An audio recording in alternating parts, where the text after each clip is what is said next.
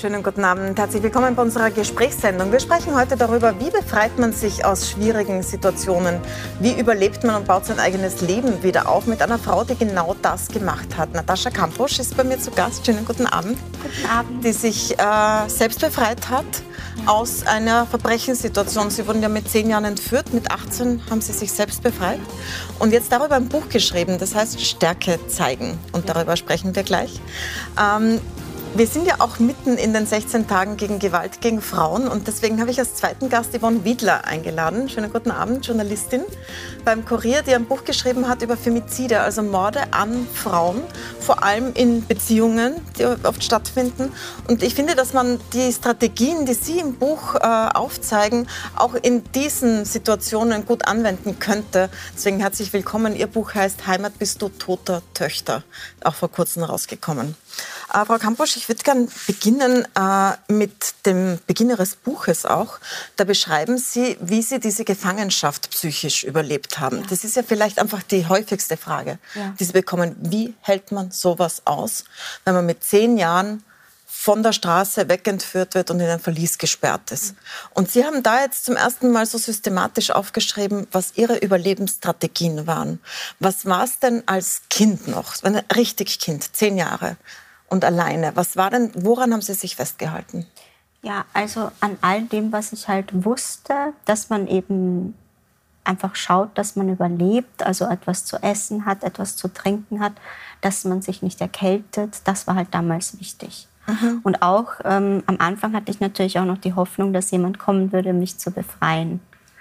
Und die haben Sie dann aber aufgegeben nach einiger Zeit, weil es ist ja niemand gekommen und der Täter hat Ihnen ja gesagt, man sucht doch nicht nach Ihnen. Ja. Fälschlicherweise, weil das ganze Land hat nach Ihnen gesucht. Ja. Sie haben einige Dinge aufgeschrieben, wie Sie mit Ihrer Fantasie geschafft haben, sich in dieser Situation selbst zu retten. Zum Beispiel, wie Sie die Hand an die Wand gelegt haben. Ich finde, das ist so ein eindrucksvolles eindrucksvoller Moment. Können Sie das beschreiben, was ja, Sie da als Kind gemacht genau. haben? Genau, also es gab eben diese Tapete und ich habe dann immer so meine Augen geschlossen und die Hand an die Tapete gelegt, um eben mir vorzustellen, dass ich dadurch dann gleich auch in meinem Kinderzimmer bin, wo auch eine Raufasertapete an der Wand war. Sie konnten sicher ähm, ähm, nach einiger Zeit auch selbst aussuchen, wie das Zimmer, also Zimmer, weiß ich nicht, wie dieses 5 Quadratmeter Kellerverlies ausgestaltet wird. Da haben Sie sich genau diese Tapete gewünscht. Ja, und auch eine rosane Farbe, weil ich das aus meinem Kinderzimmer äh, so ja, gewohnt war. Und es war auch so, ähm, auch wenn es jetzt ein anderer Farbton war, es hat einfach diese, diese Geborgenheit ein bisschen verstärkt, die man sich halt von seinem Kinderzimmer noch in Erinnerung behalten hat. Und ähm, was ich auch sehr eindrücklich beschrieben finde in Ihrem Buch, ist, wie Sie aus der Liebe Ihrer Großmutter schöpfen. Also ja. sich zurückerinnern, dass es diese Großmutter gibt, die immer da sein wird. Das hat Ihnen auch Stärke gegeben. Es hat mir ganz viel Kraft gegeben. Und das habe ich ja damals auch schon in meinem ersten Buch äh, geschrieben. Und also das war, das hat sehr viel ausgemacht. Einfach auch diese Erinnerungen an äh, also nette Nachmittage oder Vormittage bei meiner Großmutter oder auch in der Backstube, wenn ich dann die Erste sein durfte, die ein Brioche-Kipferl essen durfte mit etwas Butter. Und das haben Sie quasi mit sich mitgetragen? Ja. Was ich äh, unglaublich beeindruckend finde, ist, dass Sie in dieser Situation sich nie brechen haben lassen. Ja. Das ist ganz schwer vorstellbar tatsächlich, wenn man Ihre Geschichte kennt, weil man als Zehnjährige eingesperrt ist, einsam ist. Äh, Sie waren ja auch mit Gewalt konfrontiert ja. dann später. Ähm, Sie haben immer sich selbst behalten dabei. Können Sie beschreiben, wie Sie das gemacht haben? Ähm, ja, also ich war eigentlich immer schon ein eher stärkerer Mensch. Also ich habe quasi immer schon gewusst, was ich wollte von klein an und habe einfach versucht, mich äh, zu zentrieren und bei dem zu bleiben, was meine Identität ausmachte und habe einfach auch erkannt, okay, das andere ist die Identität des Täters, das, was er beabsichtigt verkörpert, aber das hat nicht unbedingt äh, was mit mir zu tun. Auch wenn ich von ihm in eine Situation äh, gebracht wurde, die was mit ihm zu tun hat, nämlich als sein Entführungsopfer. Aber sonst war ich ja die Natascha von davor auch. Was er ja nicht wollte. Er hat ihnen ja sogar ihren Namen genommen und sie sind trotzdem sie selbst geblieben. Ja.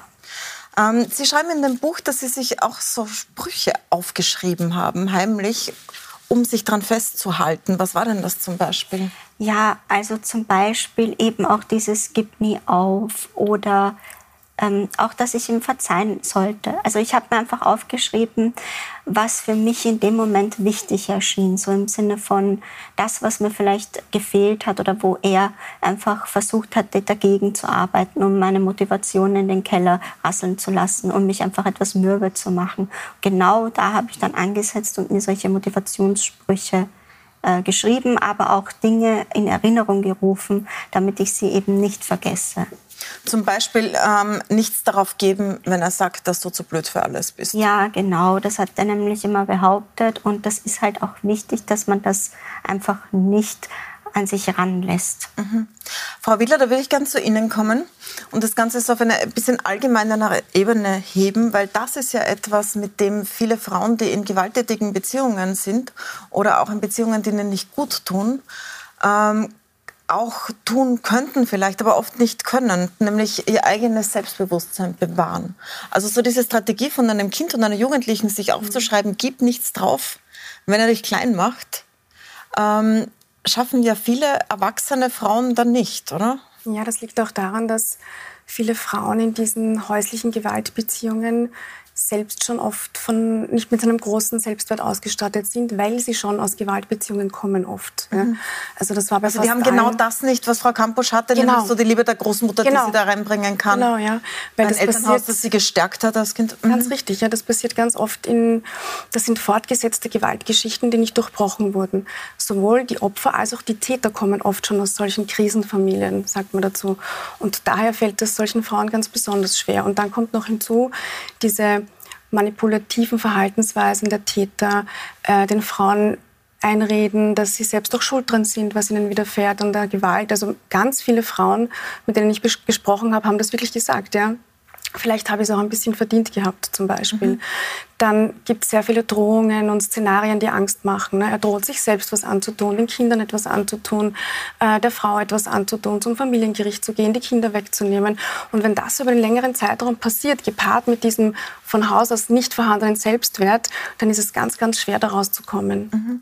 Das war bei Ihnen ja auch der Fall. Also auch ja. der Täter in Ihrem Fall hat ja genau, genau solche Drohungen ausgesprochen. Und man kennt das ja. Also all die Dinge, die Sie angesprochen haben, finden tatsächlich in diesen Gewaltbeziehungen statt statt. Und in meiner Gefangenschaft war es ja auch so, dass der Täter sich ja dann letztendlich nach meiner Selbstbefreiung als Folge meiner Selbstbefreiung ermordet hat. Aber der hatte das natürlich auch angedroht mhm. und hat auch die Ermordung anderer Leute gedroht droht. Und man weiß ja auch, dass es eben auch im Hinblick eben auf den Inhalt Ihres Buches zum Beispiel, dass es eben auch dann zu diesen Mordtaten kommen kann. Also die Frauen fürchten sich ja dann auch davor und bleiben dann vielleicht jahrelang in einer Beziehung. Und in meinem Fall war es ja so, ich war sowieso ein Kind, das eingeschüchtert war, dadurch, dass ich eben jahrelang schon in diesem Kellerverlies eingesperrt war und auch keine andere positive Rückmeldung, was meine Person anbelangt hatte und eben nur diesen Negativismus und diese Gewaltausübung und das Manipulative mhm. des Täters hatte.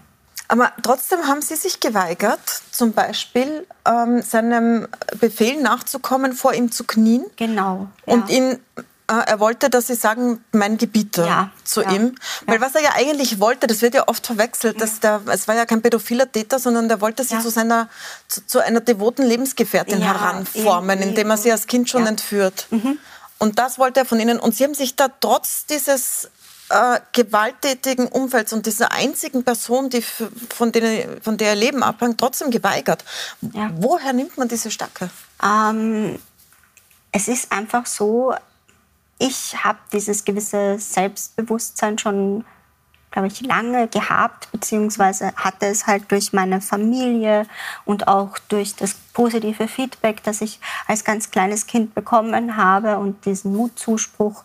Und mir war einfach klar, dass man sich als selbstbewusste Frau einfach auch nicht vor jemandem niederkniet oder irgendwie sich unterwirft. Und ich kannte das auch als Rollenvorbild, nicht weil meine Mutter ist eine eher sehr starke, selbstständige Person, die für sich und andere aufsteht. Und da war es klar, also das kommt nicht in Frage. Auch in der Gefangenschaft nicht. Trotz der Gewaltandrohung. Genau. Was ich auch sehr beeindruckend fand, immer schon bei Ihrer Geschichte, und das haben Sie jetzt auch so gut beschrieben in diesem Buch, Sie waren ja ein Kind ja. und hatten überhaupt keine Möglichkeit, etwas zu tun. Und Sie haben einen Pakt mit Ihrem späteren Ich geschlossen, mit der 18-jährigen Natascha, ja. dass die kommt und Sie befreit. Können Sie das nochmal beschreiben? Ich finde, das ist nämlich auch eine Strategie, ja. die erstaunlich ist. Das ja, also das war halt eben dieser Punkt, dass ich dann, nachdem ich eben schon bemerkte, okay, es findet mich niemand, es befreit mich niemand, es kommt nicht auf einmal irgendwer mit dem Rettungshubschrauber und zieht mich da quasi so raus. Ähm, das Einsatzkommando blieb weg und dann dachte ich, ja, also es müsste jemand sein, der eben schon diese Erfahrung hat und warum dann nicht auch ich, also ich selbst. Und dann habe ich eben beschlossen, okay, ich verspreche mir das. Ich kannte mich ja, dass ich eine starke Person bin, wusste, dass ich mich auf mein Wort verlassen kann, habe mir das versprochen und habe es dann auch gehalten. Und es war ja nicht so, dass es einfach war zu gehen. Es, war, es, es gibt ja viele, um vielleicht noch einmal zurückzukommen, es gibt ja viele Frauen, nochmal den Wechsel vom Kind zu den erwachsenen Frauen, die in Beziehungen sind, die gewalttätig sind, die könnten bei der Tür hinausgehen, mhm. tun es aber nicht. Aus verschiedenen Gründen. Mhm. Ein Grund davon ist, dass es gefährlich ist. Ja, genau. Also es gibt äh, die Gespräche, die ich geführt habe. Also was man bei der Sache nicht vergessen darf, ist, diese Beziehungen haben nicht alle schlecht begonnen, ja, mit von diesen erwachsenen Frauen. Da gab es eine Phase am Anfang, die gut war mit diesem Mann. Da war eine Verliebtheitsphase, das, das gab es schon. Ja. Man denkt dann immer, der war immer schon so. Und dann irgendwann kam dieser Bruch. Ja. Das ist natürlich ein extremer Unterschied. Das ist ein extremer Unterschied. Ein entführt, genau, ja. genau. Und das muss man da schon auch immer mitbedenken. Und das, das, die Hoffnung auf Veränderung ist bei diesen Frauen immer ganz stark. Das habe ich auch gehört von Therapeutinnen, die gesagt haben, aber er hat gesagt, er hört jetzt auf mit dem Alkohol. Aber er hat gesagt, er macht jetzt das. Aber natürlich tritt diese Veränderung nicht ein. Und das Zweite ist natürlich die Angst, dass etwas passiert, was Sie auch gerade angesprochen haben, dieses Risiko. Und wie man an den Zahlen sieht, auch gerechtfertigt, ja, wenn man sich die Femizidversuche und Mordversuche zum Beispiel anschaut und auch nur die Betretungsverbote, 13.000 im letzten Jahr. Vielleicht um kurz die Zahlen auf den Tisch zu legen, mhm. sind äh, erschreckende Zahlen. Wie viele, von wie vielen Frauen sprechen wir, die tatsächlich von Beziehungspartnern, Ex-Beziehungspartnern ermordet wurden in Österreich heute? Wir sehen in den letzten, also 2010 bis 2020 gibt es eine Erhebung, da sind es 319 ermordete Frauen und 458 Mordversuche. Und die muss man schon mitrechnen, weil das sind, da war auch oft das Ziel, die Frau zu töten. Und das sind teilweise Frauen, die im Koma liegen jetzt und nie mhm. wieder ein normales Leben führen können. Aber sie fallen halt nicht unter die Tötung. Also wir sind da schon bei zwei, drei pro Monat. Mhm.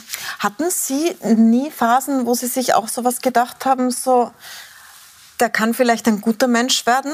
Das klingt vielleicht komisch über einen Verbrecher, aber Sie sind ja als Kind entführt worden und wäre einzige Bezugsperson über acht Jahre. Ja, also ich dachte das schon. Es war ja auch eigentlich, ähm, für ihn hätte es ja auch leicht sein können, ein guter Mensch zu sein, weil er eben auch eigentlich, so wie es wirkte, behütet aufwuchs. Mhm. Also jetzt nicht liebevoll anscheinend, das wissen wir ja alle nicht, aber er hatte ja ein Haus anscheinend, er hatte Geld, um sich ein Auto zu kaufen, er hatte einen Job, in dem er mal ganz viel verdiente. Also es wäre ja möglich gewesen, dass er den guten Weg eingeschlagen hätte, aber hat er nicht. Und ja, also mir war schon klar, dass da grundsätzlich irgendwelche positiven Absichten dahinter stecken könnten, aber sie waren eben für, also sie waren eben gegen mich und meine Familie gerichtet, weil er hat denen das Kind weggenommen und er hat mir meine Familie und meine Freiheit weggenommen. Und Ihnen war ja immer klar, dass das ein Täter ist. Das finde ich auch sehr beeindruckend, ja. dass Sie das aufrechterhalten haben. Und Sie hatten gar nicht viele Gelegenheiten zu fliehen. Sie waren ja sogar, wenn Sie im Haus übernachten durften, äh, ja. an, gefesselt, ja. also angebunden. Sie haben dann wirklich so eine der wenigen Gelegenheiten, wo Sie kurz unbeobachtet waren, genützt und sind geflohen, haben sich selbst befreit. Ein unglaublicher Akt der Ermächtigung. Ähm, wie viel Stärke ziehen Sie jetzt daraus, dass Sie das selbst geschafft haben?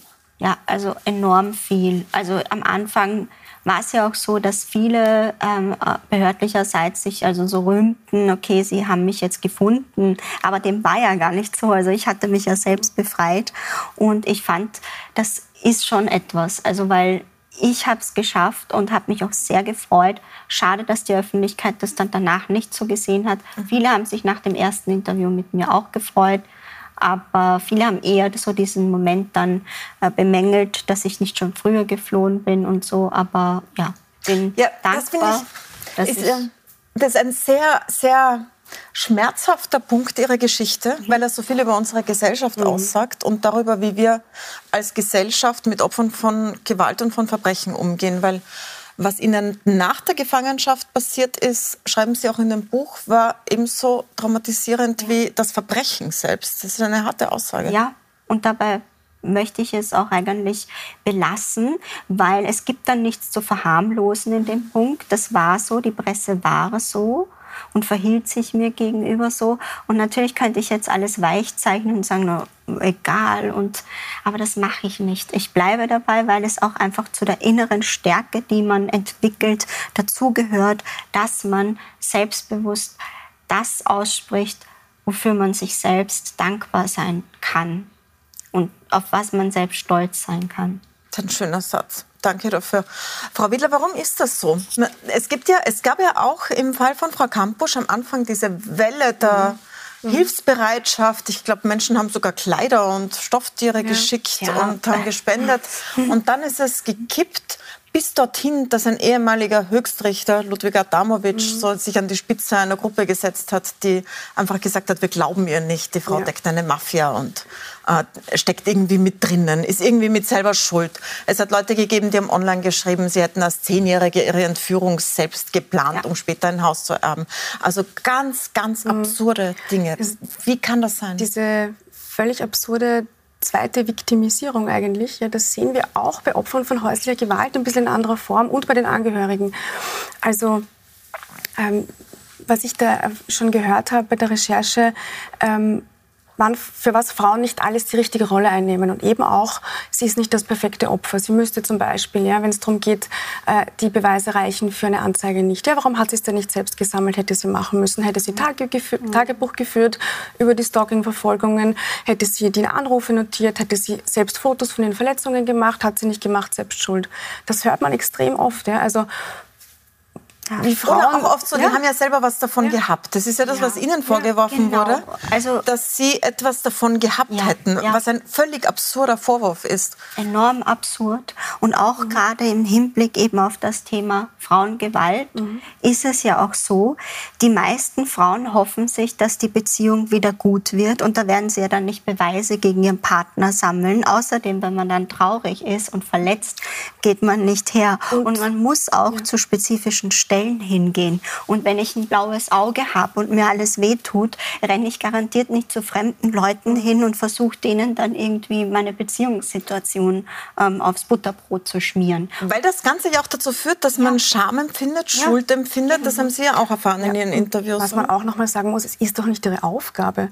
Also es kann nicht sein, dass wir in einer Gesellschaft leben, wo Frauen, wenn ihnen was, was Schlimmes passiert von außen, wenn sie Gewalterfahrungen machen, selbst ständig in der Situation bin, Dinge beweisen beweisen zu müssen und, und sagen zu müssen, dass es richtig ist. Also ich kann mich erinnern, bei der Recherche hat eine Frau zu mir gesagt, ist schon öfter zum Beispiel ihr Fahrrad gestohlen worden in Wien.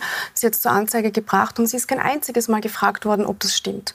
Aber wenn Opfer von häuslicher Gewalt zum Beispiel zur Polizei gehen, wird alles in Frage gestellt, ob das stimmen kann, weil das ja. so schwere Anschuldigungen sind etc. Mhm. Wo ich ist das, denke, weil wir uns als Gesellschaft nicht eingestehen wollen, dass ja. das ein Teil unserer Gesellschaft ist, Gewalt gegen Ich glaube schon, ja. Es ist ein schwarzer Fleck, wo man nicht gerne hinschaut. Und natürlich, also was ich jetzt auch merke, die Reaktionen nach meinem Buch, viele Männer fühlen sich unter einem Generalverdacht offenbar ja, und reagieren sehr, sehr bissig von Anfang an. Auf Social Media kriege ich äh, teilweise sehr derbe Kommentare auch. Ja. Mhm. So, ich, ich, die große Männerhasserin, ja. wo ich sage, nein, das ist Faktum, das passiert. Es gibt Zahlen, die das belegen.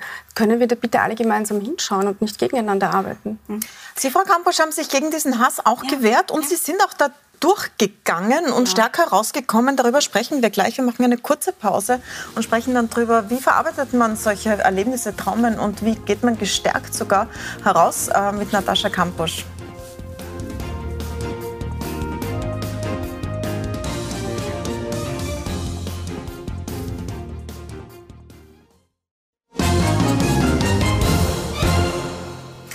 Willkommen zurück bei unserer Gesprächssendung. Meine Gäste sind Natascha Kampusch, die ein neues Buch geschrieben hat, das heißt Stärke zeigen, und Yvonne Wiedler, die ein Buch über Frauenmorde in Österreich geschrieben, haben, namens, äh, geschrieben hat, namens Heimat bist du toter Töchter.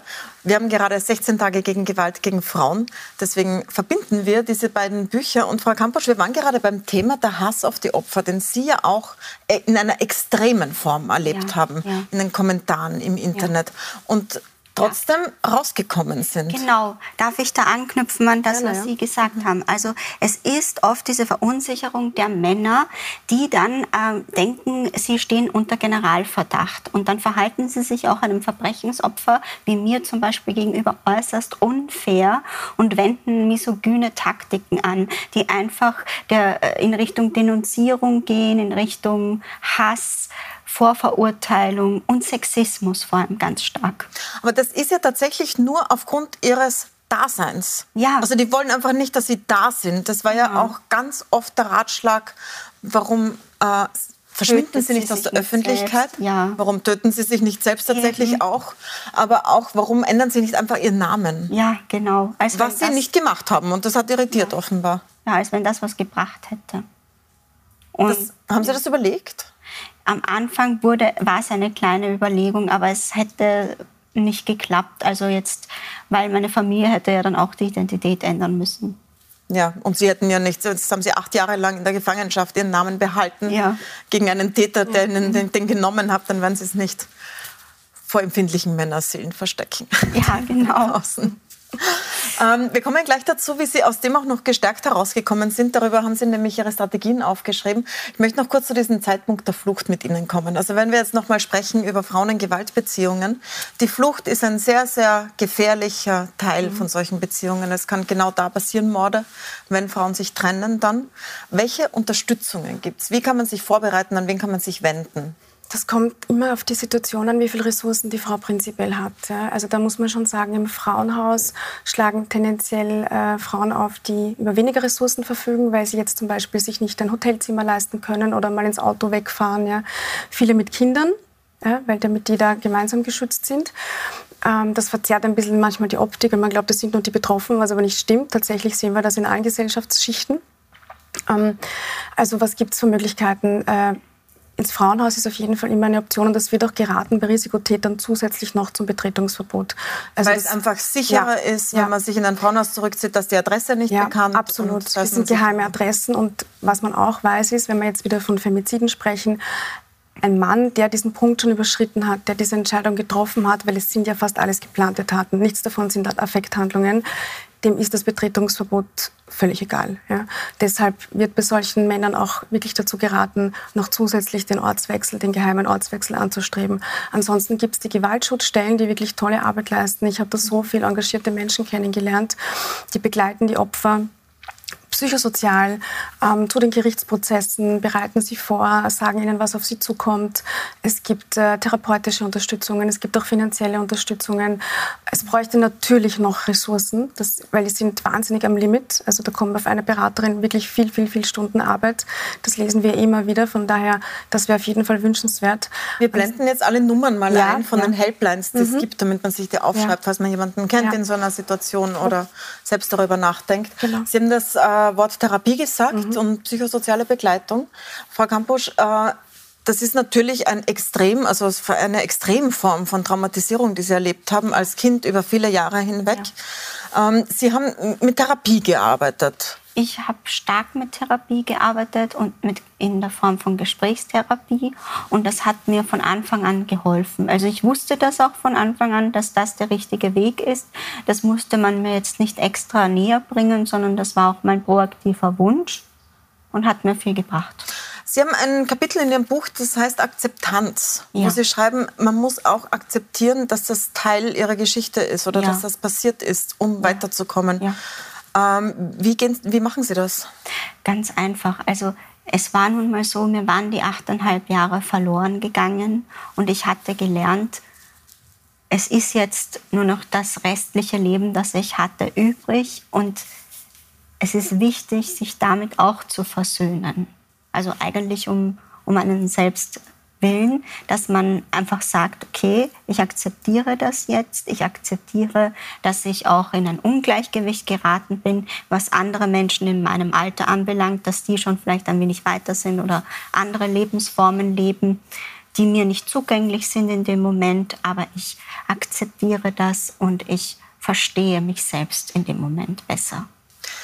Ähm, Sie schreiben auch über Einsamkeit, über diese Tage, wo man nicht hinausgehen will und haben sich auch dafür Strategien zurechtgelegt. Ja. Wobei Sie sagen, Einsamkeit ist nicht immer was Schlechtes. Nein, Einsamkeit. Obwohl Sie so lange ja eingesperrt waren alleine. Da wird man denken, Sie wollen nicht alleine sein. Aber ja, das stimmt. Und das war ja auch immer so diese Sache, wo andere meinten, ja, du musst jetzt endlich selbstständig sein und so. Und da dachte ich, ja, aber ich will doch eigentlich connecten und nicht selbstständig sein.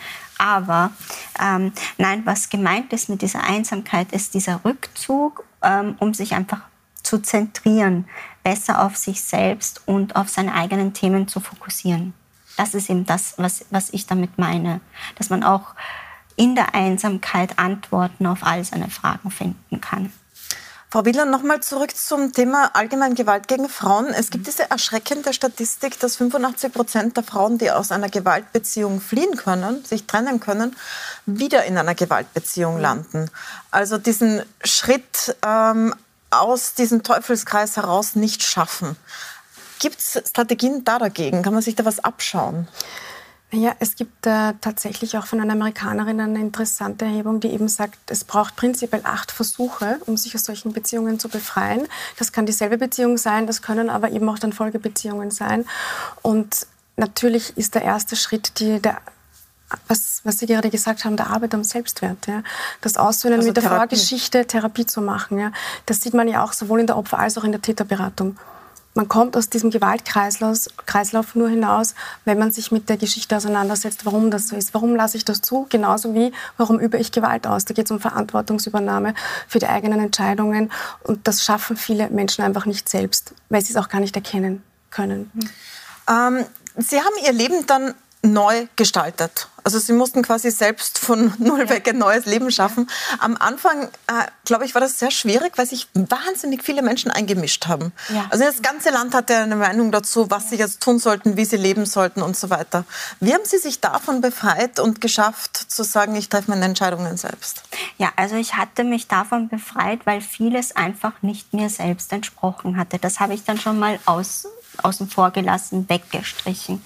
Aber vieles hing mir natürlich auch noch einige Jahre nach weil natürlich vieles auch ein wenig so war, wie ich mir das vorstellte, aber halt mit komischen Tipps, Ratschlägen und Ideen, wie man einiges überspringen könnte oder etwas früher erreichen könnte oder später oder was auch immer. So im Sinne von, such dir doch gleich alte Freunde, geh doch feiern, mach dies, mach das. Und ich äh, war dann einfach so, ab einem Punkt habe ich mir gedacht, nein, diese Menschen unterstützen mich in keinster Weise. Ich bin denen zu überhaupt nichts verpflichtet. Also interessiert mich deren Meinung auch gar nicht mehr. Und viele wollten sich ja auch ähm, ein bisschen mit ähm, bereichern oder mit bekannt werden ja, mit ihnen. Ja. Wie haben Sie es geschafft, wieder Vertrauen zu, zu fassen zu Menschen? Ja, das ist halt schwer. Aber wichtig ist einfach der Moment. Ich denke, es ist wichtig, im Moment zu leben. Dann kann einem das auch keine Angst machen. Dann kann man der Person vertrauen und zwei Wochen später kommt man drauf, okay, die hat jetzt einen seltsamen Artikel über dich veröffentlicht. Naja, und es ist zwar jetzt keine Zier für diese Person selbst, aber man selbst hat ja dann doch auch wieder was mitgenommen und gelernt und kann auch dankbar sein dafür, dass sich die Person eben so gezeigt hat, wie sie tatsächlich ist, nämlich hinterlistig. Zwei Fragen habe ich noch. Die eine ähm, dreht sich um Verzeihung und die zweite um Optimismus. Sie schreiben in Ihrem Buch, dass Verzeihen gegen Hass, also ja. Empathie gegen Hass, ähm, ein gutes Mittel sei und dass Sie sogar Ihrem Täter verziehen haben ja. als Akt Ihrer Selbstbefreiung. Ja.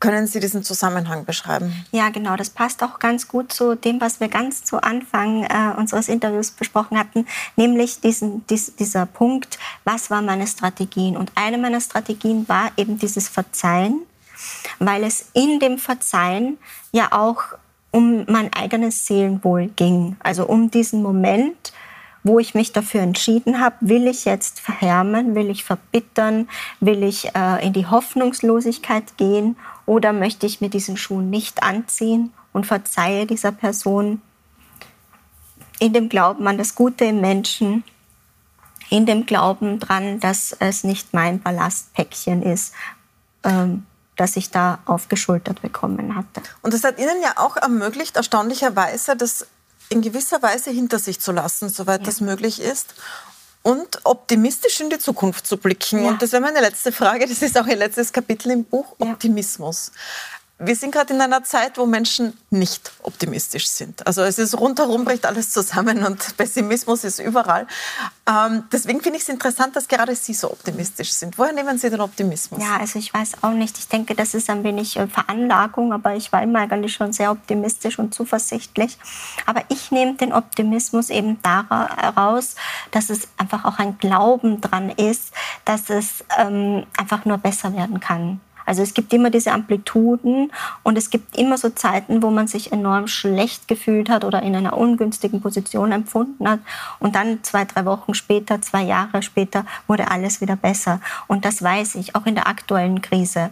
Natürlich zwischendurch, während unserer schlimmen Corona-Phase, habe ich mir auch was anderes gedacht. Aber ich wusste, es wird irgendwann eine Lösung geben, egal ob es jetzt ein Mittel ist oder ob der Umgang besser wird. Und genauso wird es jetzt auch mit dieser Krise sein. Dann danke ich Ihnen sehr herzlich und empfehle nochmal sehr Ihr Buch. Es heißt Stärke zeigen und man kann es eigentlich erstaunlicherweise auf die verschiedensten Lebenssituationen anwenden. Und ich danke Ihnen, Yvonne Wiedler, dem Buch Heimat bist du toter Töchter und den vielen Ratschlägen auch, die Sie haben für Leute, die sich in Gewaltbeziehungen befinden. Danke, danke fürs Dasein. Die ganze Sendung gibt es wie immer auf Puls24.at und auf Seppen zum Nachschauen. Und bei uns geht es jetzt weiter mit den Politik-Insidern. Zu Gast sind Andreas Babler, Babler, der Bürgermeister von Dreiskirchen, und Laura Sachs-Lehner von der ÖVP. Das wird sicher hitzig. Bleiben Sie dran.